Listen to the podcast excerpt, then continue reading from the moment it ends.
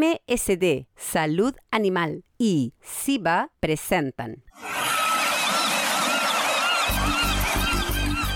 Región Acuícola.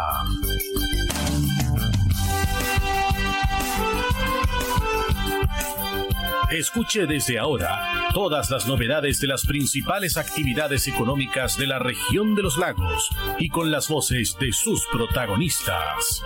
Región Acuícola es un programa producido por Radio Sago de Puerto Montt 96.5 FM y transmitido a través de la red informativa del sur. SIVA, Ciencia Aplicada en Acuicultura. Contamos con un capital humano avanzado y equipamiento especializado. Nuestro compromiso, entregar confianza y calidad para una acuicultura sustentable. SIVA, Centro de Investigaciones Biológicas Aplicadas. Visítanos en www.siva.cl. El bienestar animal está integrado en todos los servicios que MSD Salud Animal ofrece a la salmonicultura chilena. Los equipos garantizan un cuidadoso manejo de los peces durante todo el ciclo productivo, evitando lesiones y situaciones de estrés, y están disponibles en la sala de exhibición en Megacentro Puerto Montt, donde también brindan asesoría técnica en el proceso de adquisición y postventa de equipos. MSD Salud Animal, impulsando el bienestar animal. Escuche todos los domingos desde las 12 horas Recuperemos Chile. Recuperemos Chile. Un espacio de ciudadanos que busca retomar el país de todos. Recuperemos Chile, el valor de las ideas. Dentro de una caracola podemos oír el sonido del mar, pero ¿qué puedes decir tú de la vida en la costa? En Proyecto Caracola del Instituto Milenios Secos buscamos tus anécdotas, problemáticas y desafíos que vives siendo parte de las comunidades costeras de Chile, para crear una completa historia de relatos sobre la vida junto al océano. Para participar, envíanos un audio de WhatsApp al más 569 5865 69 97 y construyamos juntos la voz del mar.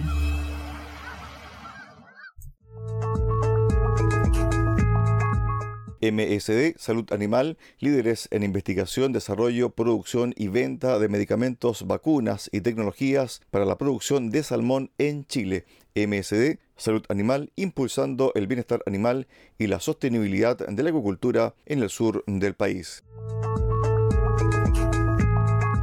Estamos de regreso acá en Región Acuícola de Radio Saco. Ya tenemos a nuestro invitado de el día, Matías Paolete, de Better Química, quien estará mañana en el seminario Aquabacteria 2023, que se va a realizar en el Hotel Cabañas del Lago y que organiza SIVA. Bueno, él va a presentar estrategias de inmunización para aeromonas salmonicida en la fase de agua dulce ¿De qué se trata esto? Matías, ¿qué tal? Buenas tardes. Hola, Cristian, buenas tardes. Eh, sí, mira, eh, gracias por la entrevista. Eh, como tú bien decías, el día de mañana nos vamos a encontrar en el seminario Aquabacterium, hablando un poco de este patógeno que ya acompaña la acuicultura por varios años.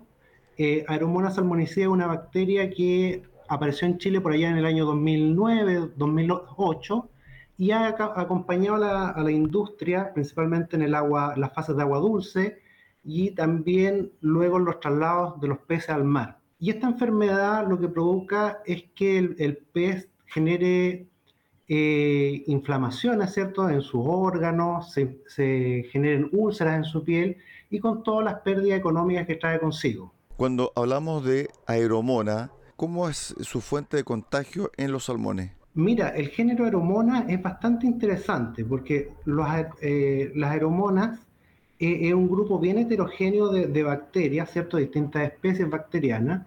Eh, y dentro de ellas está bien reconocido 12 especies bacterianas que afectan principalmente a los peces. también existen algunas especies de tipo mesófila que afectan al humano, ¿cierto? Produciendo algunos cuadros de diarrea.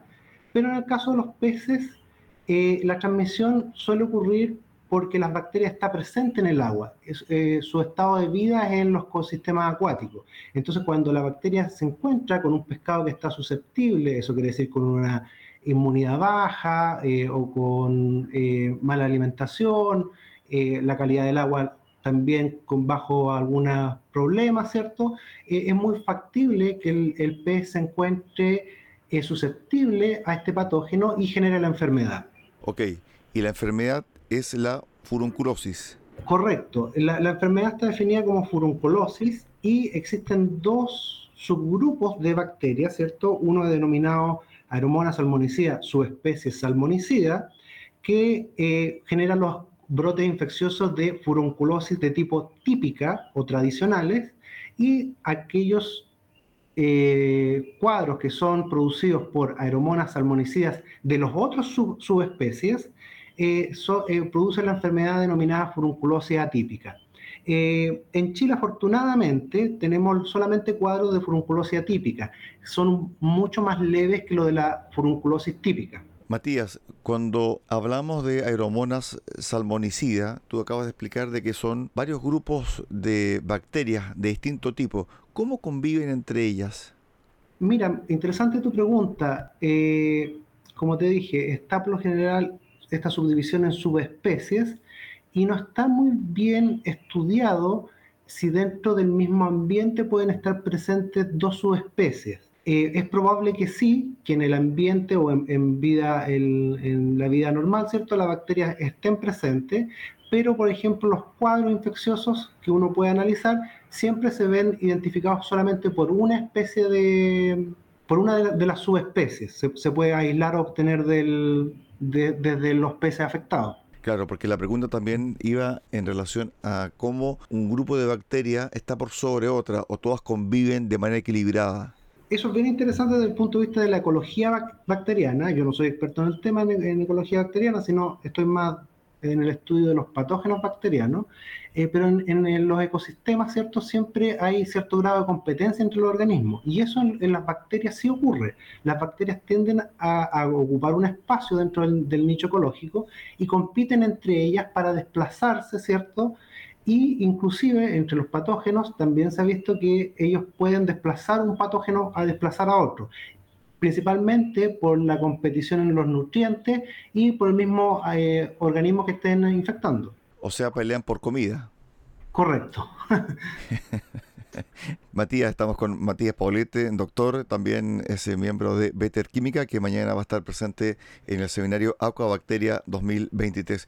¿Cuáles son los primeros síntomas que se detectan en un ejemplar ya infectado? Eh, mira, eh, la, infección de esta bacteria ocurre relativamente rápido, ¿cierto? Eh, uno puede ver una evolución de la enfermedad en un corto tiempo, entre una semana, 14 días, pero la enfermedad, los primeros síntomas van a ser encontrarse con peces que estén, como se dice en la industria, orillados, ¿cierto? Que estén más letárgicos, sin apetencia, y luego eso es importante que el, encargado, ¿cierto?, haga una búsqueda activa de la enfermedad, eh, buscando signos, ¿cierto?, principalmente de cuadros de tipo hemorrágico, por ejemplo, algunas hemorragias en las aletas, en el caso que hayan peces muertos es muy importante abrir el pez para determinar si acaso se encuentra un, hígado inflamado, un vaso inflamado, ah, en algunos casos eh, más graves de la enfermedad, donde ya se ha vuelto un poco más crónica, lo que uno también puede ver es eh, un riñón hemorrágico, eh, entonces, todos estos, estos eh, elementos, ¿cierto?, son señales o indicadores de que podríamos estar en, presencia de un cuadro de furunculosis. Y también, por ejemplo, eh, a nivel externo, uno puede ver descamaciones o algunas lesiones de tipo como furúnculos dentro del, mismo pez. Es bueno acompañar esto siempre, ¿cierto?, con el trabajo que hacen los laboratorios de diagnóstico a veces la casuística, lo que uno vea, hay que corroborarlo con lo que hace el laboratorio de diagnóstico, ya sea mediante técnicas moleculares de PCR, y principalmente, y principalmente, ¿cierto?, tratar de reaislar el patógeno, porque eso nos da mucha herramienta para después poder hacer otro tipo de investigaciones que son cruciales para saber, sobre todo en el mundo de la, de la vaccinología, si acaso la, la eh, la vacuna que nosotros estamos produciendo sirve, si acaso ha cambiado el serotipo. Entonces son herramientas muy importantes y que eh, es eh, importante incorporar dentro del proceso el aislamiento de, los patógenos. Matías, cuando tú hablas de la fase de agua dulce, ¿te refieres a los acuíferos, a los lagos o estanques de agua dulce? Sí, también la, la, la o furunculosis se presenta también en, estuarios, se presenta en lagos, ¿cierto? Principalmente en, todas las fases de agua dulce. No, no, no hay, no solamente en los estanques, en los estanques también, incluso eh, se han visto varios casos ahora en estas pisciculturas de tipo de recirculación. Eh, como tú sabes, eh, esta es una tecnología que para Chile es relativamente nueva, pero es muy buena porque baja mucho el consumo de agua, es amigable ecológicamente, pero también tiene su, su punto, ¿cierto? Desde el punto de vista de que el agua que está mucho tiempo en, circulación genera eh, niveles de nitrógeno, sedimentación y nutrientes que son distintos cuando el agua está fluyendo y eso también puede propiciar la aparición ¿cierto? de algunas enfermedades. Nosotros en nuestra experiencia, ayudando a nuestros clientes, hemos observado, por ejemplo, que eh, han habido brotes de aeromona eh, y de casos de fuertes de furunculosis atípica en sistemas de recirculación. Es decir, hay que tener mucho cuidado con la forma en cómo se desplaza, ¿cierto?, el agua. Correcto. Eh, el agua que esté en circulación o que esté entancada, obviamente va a propiciar el, floramiento o la aparición de patógenos. Y eso, eso está normalmente se, se, estudia bien y aparte que se genera también hay un estresor para el pez.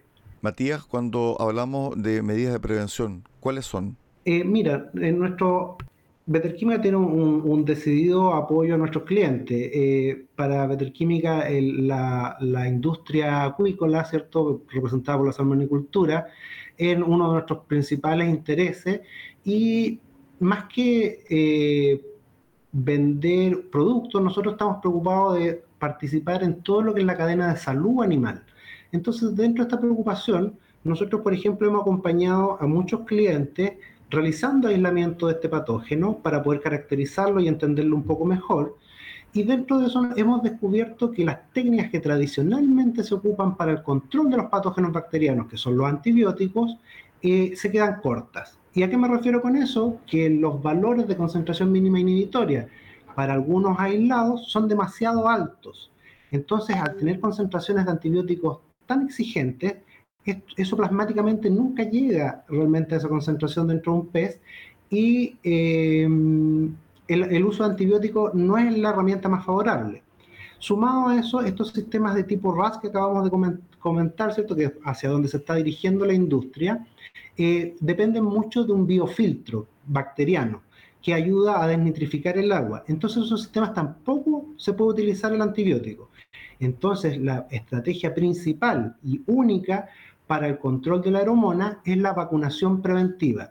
Una vacunación temprana asegura que el pescado tenga una respuesta inmune acorde para poder protegerse del patógeno. ¿Esa vacuna es un antibiótico o es un fármaco? Es un fármaco.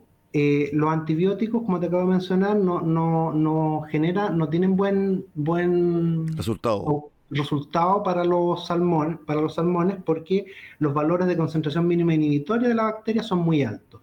Entonces, este fármaco, la vacunación, es la principal herramienta. Eh, en el caso de nosotros en Peterquímica tenemos una vacuna de tipo de inmersión, que es una muy buena herramienta y una muy buena estrategia, pensando en que esto permite vacunar peces muy pequeños. Cuando tenemos la infección en agua dulce, es necesario prevenir desde que el, el pez muy pequeño con una vacunación por inmersión y aparte sirve porque la mayoría de la industria está utilizando una vacuna de tipo quíntuple, ¿cierto? Que tiene mucho, mucho antígeno, va a servir y va a conversar con esta vacuna como un booster. Hoy en día todos sabemos mucho más de vacunas, ¿cierto? De lo que sabíamos hace dos o tres años por el, mismo COVID. Y hoy en día nosotros mismos ya hemos vivido eh, tres o cuatro dosis de una vacuna y esto es lo mismo. Esta es la, esa es la lógica con que Veterquímica creó sus vacunas de inmersión, que fueran una primo vacunación para que luego las vacunas inyectables funcionaran como un booster en los peces. Matías, cuando se habla de vacunación, esta vacunación es preventiva. ¿Es como una especie de vacunación obligatoria? En Chile la vacunación solamente es obligatoria, ¿cierto?, para eh, SRS, síndrome irreversible del salmón, de piscirriquezia, ¿cierto? E IPN. Ok. Eh, para aeromona no, porque son casos puntuales que van ocurriendo en ciertas pisciculturas en donde hay que ir focalizándose eh, mayormente el trabajo. También es importante entender que las vacunaciones son programas de vacunación. Eh, entonces, eh, la vacuna tiene que estar aplicada de cierta, tiene una posología de aplicación, ¿cierto? Que por lo general son varios baños y son en distintos tiempos y tienen que ser duraderas en el tiempo. No, sirve si yo hago una única vacunación un año y después me olvido y entro mi otro lote de peces y yo asumo, bueno, como en el ambiente ya, como no tuve tanta enfermedad, probablemente que ya el patógeno no está. No, la idea de la vacunación es prevenir. Entonces la idea es que la vacunación sea constante, duradera en el tiempo, que hay un programa de vacunación, que se entienda cuáles son las vacunas futuras que el animal va a recibir para eh, sacar el mayor provecho de esta tecnología que hoy en día está muy en, boga, ¿cierto? Por el tema del COVID, ¿cierto? Pero una tecnología muy antigua, una tecnología, la vacunación tiene alrededor de 200 años. Cuando hablamos de esta enfermedad, evidentemente que eh, visualmente se detecta porque están estas laceraciones, ¿cierto? A través de la furunculosis. Pero hay ejemplares que no manifiestan estar enfermos, pero sí tienen la bacteria incorporada ya en su cuerpo. Sí, muchas veces todos estos signos que uno, que uno comenta, ¿cierto? Las enfermedades, eh, ni siquiera se logran ver. Cuando las enfermedades son hiperagudas, eh, no da el tiempo a que se genere la manifestación clínica. El, pez muere rápidamente. Entonces, en ese caso, es, como comentaba anteriormente, muy importante apalancarse con el diagnóstico, con un diagnóstico en un laboratorio de tipo molecular a lo mejor, eh, porque a veces esta, casuística o esta clínica no, no la logramos ver por lo rápido que es la enfermedad. Cuando un ejemplar está enfermo y comienza a evidenciarse de que tiene esta furunculosis, es porque la bacteria ya está en el centro de cultivo, se debe hacer baño a cada ejemplar o a esa masa, ¿cierto? A esa biomasa de ejemplares, o se saca solamente al ejemplar que se ha detectado con esta enfermedad y el resto hay que vacunarlo. En acuicultura, ¿cierto? Nosotros pensamos siempre que los tratamientos son de tipo metafiláctico. Entonces, cuando nosotros hacemos una detección de uno o dos ejemplares que estén dentro del mismo estanque enfermo, ¿cierto? Asumimos que todo este estanque va a estar susceptible a la enfermedad. Entonces en eso el, manejo es muy importante y, es necesario, incluso por el propio bienestar animal, eh, tratar a todo el conjunto o a todo el grupo del estanque de los peces que estén enfermos. Inclusive, eh, eh, de una forma preventiva, uno debería pensar que la unidad completa, ¿cierto? El centro cultivo es una única unidad y debería vacunar de forma preventiva al, grupo completo, al plantel completo. Ok, ¿esto también se da en fase de agua de mar? Eh, sí, esta enfermedad suele ser eh, más que que se, la infección aparezca en el agua de mar, suelen ser peces que han ido portadores desde, desde agua dulce a mar y el cuadro se ve muy recrudecido en mar por eh, efecto de la salinidad. Cuando el pez, hay una transferencia al mar, ¿cierto? Hay todo un, desequilibrio osmótico, el pez está con sus funciones fisiológicas en otro ambiente, está, pensando cómo hago para homorregular este ambiente que está hipersalino y cómo genero estas bombas para liberar todos estos eh, eh, sodios, ¿cierto?, hacia afuera y tratar de regular, entonces es un momento muy susceptible para el pez. Y si el pez partió desde, una, eh, desde un estado portador hacia el mar, es muy probable que el cuadro en el mar se agrave y se vea muy crítico.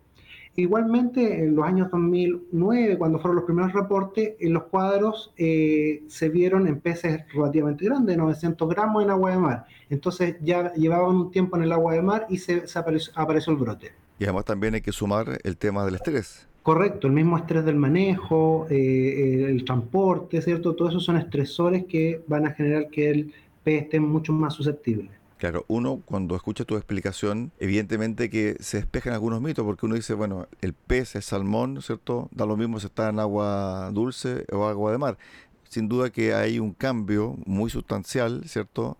En la composición del agua y su cuerpo también tiene que adecuarse a esa composición. Correcto, correcto. Es un estrés fisiológico enorme. Nosotros mm, eh, como animales terrestres no vivimos ese estrés porque estamos en, un ambiente único, ¿cierto?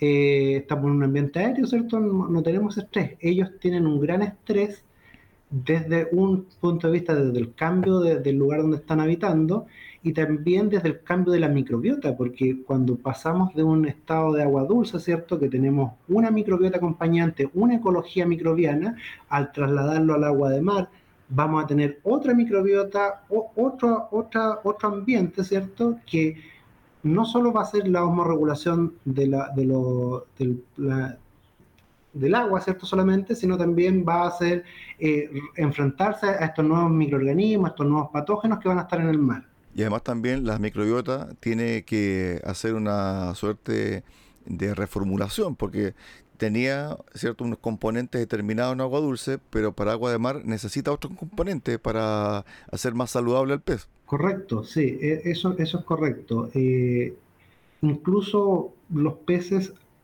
eh, en vía normal incluso cambian su dieta cuando tienen este traslado de, agua dulce al agua de mar.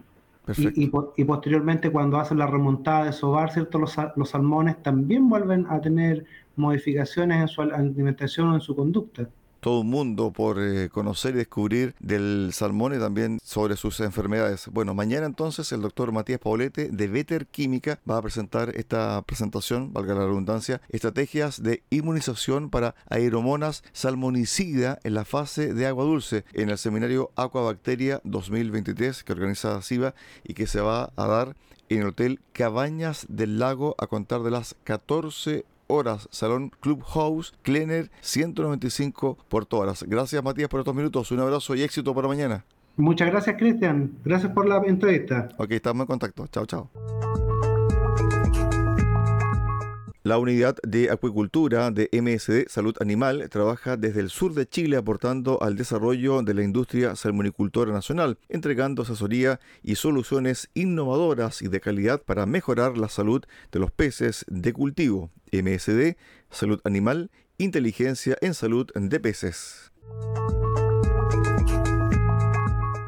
De esta forma llegamos al final del programa del día de hoy acá en Región Acuícola. Los esperamos mañana a contar de las 13.30 horas en el 96.5 FM de Radio Sago en Puerto Montt. Que usted tenga una excelente tarde. SIVA, Ciencia Aplicada en Acuicultura. Contamos con un capital humano avanzado y equipamiento especializado. Nuestro compromiso, entregar confianza y calidad para una acuicultura sustentable. SIVA, Centro de Investigaciones Biológicas Aplicadas. Visítanos en www.siva.cl. MSD Salud Animal, inteligencia en salud de peces. La esencia de la compañía es el cuidado de la salud animal, donde la tecnología ha pasado a tener un rol clave. Por eso, ha ampliado la oferta de productos y hoy entrega un servicio integral. En la sala de exhibición en Puerto Montt dispone de la marca Vaki, con equipos para apoyar procesos críticos en la producción de salmónidos, que se suman a la oferta de productos biofarmacéuticos. MSD Salud Animal, una compañía al servicio de la acuicultura. Escuche todos los domingos desde las 12 horas Recuperemos Chile. Recuperemos Chile. Un espacio de ciudadanos que busca retomar el país de todos. Recuperemos Chile, el valor de las ideas. Dentro de una caracola podemos oír el sonido del mar, pero ¿qué puedes decir tú de la vida en la costa? En Proyecto Caracola del Instituto Milenios Secos buscamos tus anécdotas, problemáticas y desafíos que vives siendo parte de las comunidades costeras de Chile para crear una completa historia de relatos sobre la vida junto al océano. Para participar, envíanos un audio de WhatsApp al más 569 586569 97 y construyamos juntos la voz del mar.